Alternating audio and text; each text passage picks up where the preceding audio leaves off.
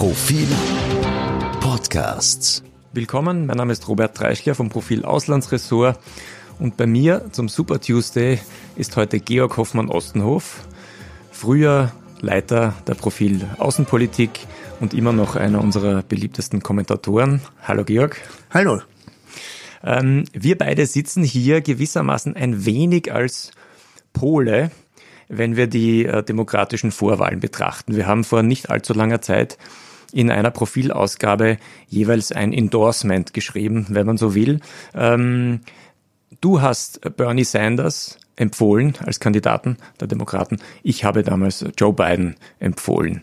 Ähm, du bist bei deiner Meinung, glaube ich, geblieben. Du bist äh, sehr dafür, dass, dass Sanders äh, das Rennen macht. Erklär mal, warum das so ist.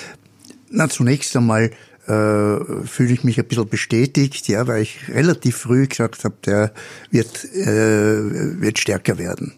Äh, äh, erst, erste Anzeichen hat es im Dezember schon gegeben, ein paar Wochen nach seinem äh, nach seinem Herzinfarkt, seinem kleinen Herzinfarkt, den er gehabt hat, ich glaube im Oktober oder Anfang November. Und da ist er schon gestiegen in den Umfragen.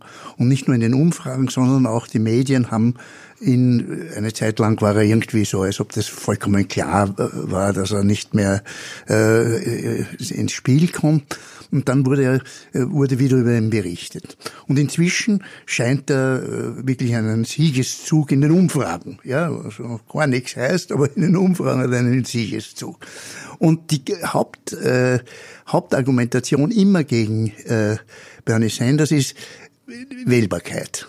Ja, und das hat natürlich einige, äh, sind einige Argumente dafür, die du dann anführen wirst.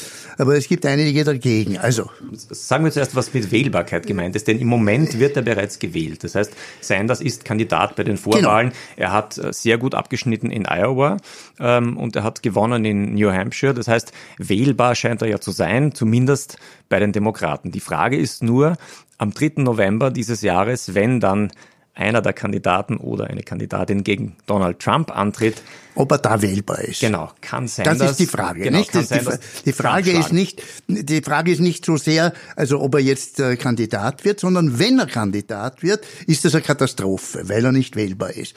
Und das spricht einiges dagegen. Erstens einmal war äh, bei den äh, letzten Wahlen, also 2016, äh, hätte er nach Umfragen gegen Trump gewonnen. Gut, das sagt noch nicht sehr viel. Nach Umfragen ja? hätte auch Clinton gewonnen. Hätte auch Clinton gewonnen. Aber gut, ja. aber ich meine, es ist nicht so, also dass er so, äh, also er hätte besser abgeschnitten als die Clinton, aber hätte auch äh, gut.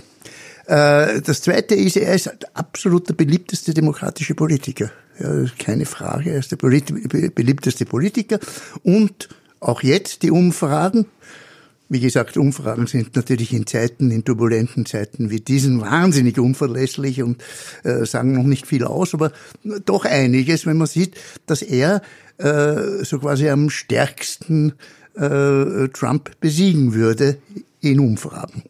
So, äh, das ist das mal das eine. Äh, du hast einige Gegenargumente, vor allem, also dass er zu links ist, dass die äh, Independents, äh, vor allem in den Vorstädten, äh, sich abschrecken lassen würden, weil er äh, so ein sozialistisches Programm hat. Man muss sagen, Sanders begeistert die Massen auf demokratischer Seite. Also die, die, vor allem die linken Demokraten sind wirklich begeistert, die strömen zu seinen Veranstaltungen. Vor allem die Jungen. Vor allem die Jungen. Ähm, die haben als gewissermaßen Vorband, bevor er ja auftritt, The Strokes gehabt zum Beispiel. Also das hat wirklich Volksfestcharakter, das sind Pop-Ereignisse. Ähm, Trotzdem ist zum Beispiel äh, Joe Biden das, den, den Großteil des Jahres 2019 vorne gelegen, weil die Wähler von Biden sind jetzt gar nicht so wahnsinnig begeistert und, und, und strömen auch nicht in, in seine Veranstaltungen, aber sie sagen, sie wählen ihn. Ähm, jetzt ist die Frage, hat Sanders das Potenzial, auch diese gewissermaßen stilleren Demokraten, beziehungsweise auch die stilleren Independents, also die Wähler, die unentschieden sind, ob sie republikanisch oder demokratisch oder gar nichts wählen, kann er die, wenn es dann drauf ankommt, auf seine Seite bekommen. Das ist die Frage, aber ich glaube, äh, so wie ich das äh, sehe, ist die Tendenz äh, zu sagen, wir äh, müssen unbedingt Trump schlagen, so stark, dass selbst äh, moderate Leute, die äh, aus, aus, aus dem Herzen heraus nicht Sanders würden, wählen, dann ihn wählen würden, wenn, äh, wenn er als Kandidat äh, dasteht. Ja? Also man muss auch sagen, äh, so quasi das, äh, das, das Schrecken, dass da ein Sozialist kommt, was ja tatsächlich eine Novität in, in Amerika ist. Kurze Erklärung, also Bernie Sanders bezeichnet sich selbst als demokratischen Sozialist. Sozialist. Er war eigentlich bis, äh, bis er seine Kandidatur bekannt gegeben hat, nicht Mitglied der Demokratischen Partei. Genau. Jetzt nach der Programmatik ist er ja, also ein Sozialdemokrat Mainstream in Europa wäre ein äh, demokratischer, ein, ein Sozialdemokrat, äh, Mitte-Sozialdemokrat. Äh, für Amerika ist das natürlich ein, ein eher radikaleres Programm, nämlich eine öffentliche äh, Krankenversicherung, äh, freien Zugang äh, umsonst zu den öffentlichen Universitäten, eine starke Besteuerung der Reichen. Also all das ist natürlich ein äh, äh etwas, was äh, was provoziert. Ja? Aber also er, er, wird natürlich, er wird natürlich von, von Trump attackiert werden, sollte, genau. er, sollte er das Rennen machen bei den Demokraten, ja. als der Hochsteuerkandidat. Als der Hochsteuerkandidat und als Bolschewik, ja, also, also als kommunistische, sozialistische Gefahr.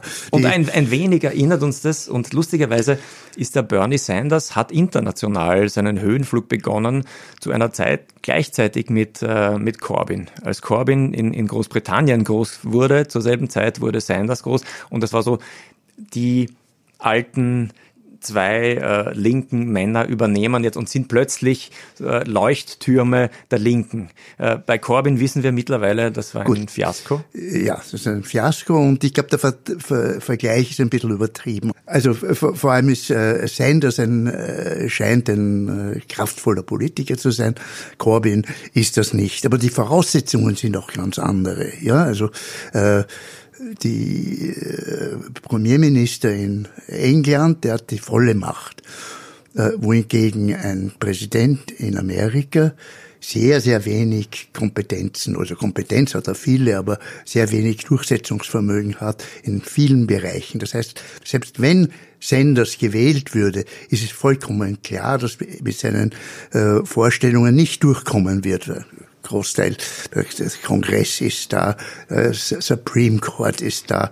Also das ist Checks and Balances so sie noch existieren nach Trump, äh, sind, sind da. Und, äh, okay, aber man, man wählt einen Kandidaten, weil man möchte, dass sein Programm im Großen und Ganzen umgesetzt wird, weil es einem sympathisch ja, und zielführend erscheint und nicht, weil man sich denkt, okay, wir wählen den und nein, sein Programm wird dann ohnehin nicht umgesetzt. Nein, aber für, die, für diejenigen, die sich eventuell abschrecken ließen, ist die Argumentation schon wichtig, dass es nicht so heiß gegessen wird, wie, wie es gekocht wird. Das heißt, die sagen, okay, okay, äh, und es ist ja tatsächlich so, die Programmatik aller demokratischer Kandidaten unterscheidet sich nicht wesentlich. Vor kurzem hat das Krugman in einem Kommentar äh, geschrieben, der Ökonom Krugman hat im Kommentar geschrieben, also im Grunde genommen in der Realität wird es nicht viel anders ausschauen, ob nun äh, Klobuchar oder äh, das ist der eine, die eine äh, moderate äh, Kandidatin oder Buttigieg, der andere,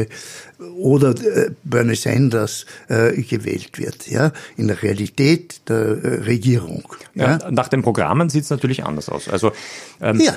das, das, was für uns die Krankenversicherung, die staatliche für alle, das ist für uns was relativ Normales, das wäre in den USA ein eine Kulturbruch, eine Revolution. Diese Revolution will Sanders. Ungefähr die Revolution, die etwa Roosevelt in den 30er Jahren gemacht hat. Das ist ungefähr sowas, sowas ähnliches. Da, ich meine, ich hätte gesagt, er hätte eher als äh, zu sagen, er also demokratischer Sozialist ist, hätte er eher sagen müssen, er ist der zweite Roosevelt. Nun, äh, in Amerika erinnert sich heute halt kaum jemand an Roosevelt, also ist das nicht, ist das äh, nicht so gangbar. Was bei Sanders noch ins Gewicht fällt, ist natürlich sein Alter. Ähm, wie du gesagt hast, er hatte einen, einen Herzinfarkt im, im, im Herbst des vergangenen Jahres und er ist 78. Ähm, er wäre mit Abstand der älteste US-Präsident bei, bei Amtsbeginn. Ähm, Trump ist 72. Ja. Ähm, und ich kann mich erinnern, beim McCain, der glaube ich auch ungefähr 72 war, hast du damals schon gesagt, das ist ein greiser Kandidat. Ähm, kann man einen 78-Jährigen zum US-Präsidenten wählen? Gut, die Medizin hat sich inzwischen sehr verbessert. Ja, also wenn, also das heißt ja immer nicht, also 70 sind die, ist die neue 60 und, äh, und 80 sind die, die 80 von heute sind eigentlich 70 und so, also da hat sich ja einiges getan, ja, und es schaut so aus, also der hat zwei Stents bekommen nach dem Herzinfarkt, äh, er schaut sehr, sehr erholt aus und sehr kraftvoll. Okay, natürlich ist es ein Risiko und es hängt davon ab, jetzt wer, wer Vizekanzler, äh, Vizepräsident wird. Das wird äh, sehr bedeutsam sein, weil die Wahrscheinlichkeit, dass der, der, der Vizepräsident oder wahrscheinlich äh, Vizepräsidentin dann übernimmt, äh, relativ groß ist. Aber äh, das Interessante ist ja, dass die Jugend, das ist das Interessante, die Jugend ist für die für die Alten. Das war so in auch in England so und das ist jetzt in äh, Amerika so. Die Alten sind absolut gegen den Alten und sind für den Jungen, für den jungen Buttigieg. Das ist eindeutig. Also bis, bis 39 sind überwältigende Mehrheiten, äh, auch äh, gesamtamerikanisch, äh, für, für Bernie Sanders. Mhm. Ja? Wir erinnern uns, Hillary Clinton hatte eine, ein gesundheitliches Problem vor der, vor der letzten Wahl. Das hat ihr einigermaßen geschadet. Das heißt, es ist für die Demokraten schon ein Risiko, wenn, wenn Sanders sich als der Kandidat herausstellt und der hätte dann im Laufe der kommenden Monate eine weitere Herzattacke. Wir wünschen also das nicht, aber, aber das wäre, das wäre dramatisch. Ich, ne? ja, ich würde sagen, aber das Risiko, dass äh, Trump äh, äh irgendeine äh, Attacke erleidet, mindestens so groß ist wie bei Sanders. Trump, der ja bekanntlich äh, Kentucky Fried Chicken und äh, äh, Burger isst und keine äh, keinen Sport betreibt und total äh, und, und, und äh, übergewichtig ist, wie man auf einigen Fotos klar sieht. Also da scheint das Gesundheitsrisiko doch einigermaßen größer zu sein als bei Sanders. Mhm. Eine letzte Sache noch im Moment, äh, was wir auch nicht gedacht hätten, ist bei dem ähm, immer sehr gut informierten und sehr ausgewogenen äh, Webportal 538. Die, die scannen alle Umfragen und, und berechnen immer im Voraus, wie es, also machen sehr schlaue Prognosen. Nate Silver, ja. Genau, das ist die Webseite von Nate Silver. Ähm, da liegt im Moment von allen Kandidaten eine Variante ganz oben in Führung und das ist die Variante, dass keiner der Kandidaten und keine der Kandidatinnen es schafft, die nötige Zahl der Delegierten. Und was würde das für Bedeutung, was würde das für eine Bedeutung haben? Dann wäre bei der Convention im Sommer, ähm, müsste zunächst jeder Delegierte so abstimmen, wie er, äh, wie, wie es die Wahl in seinem Bundesstaat ergeben hat. Kommt dann kein Sieger raus, hat keiner die, die Mehrheit, die nötige, dann wären die Delegierten frei zu stimmen, für wen sie wollen.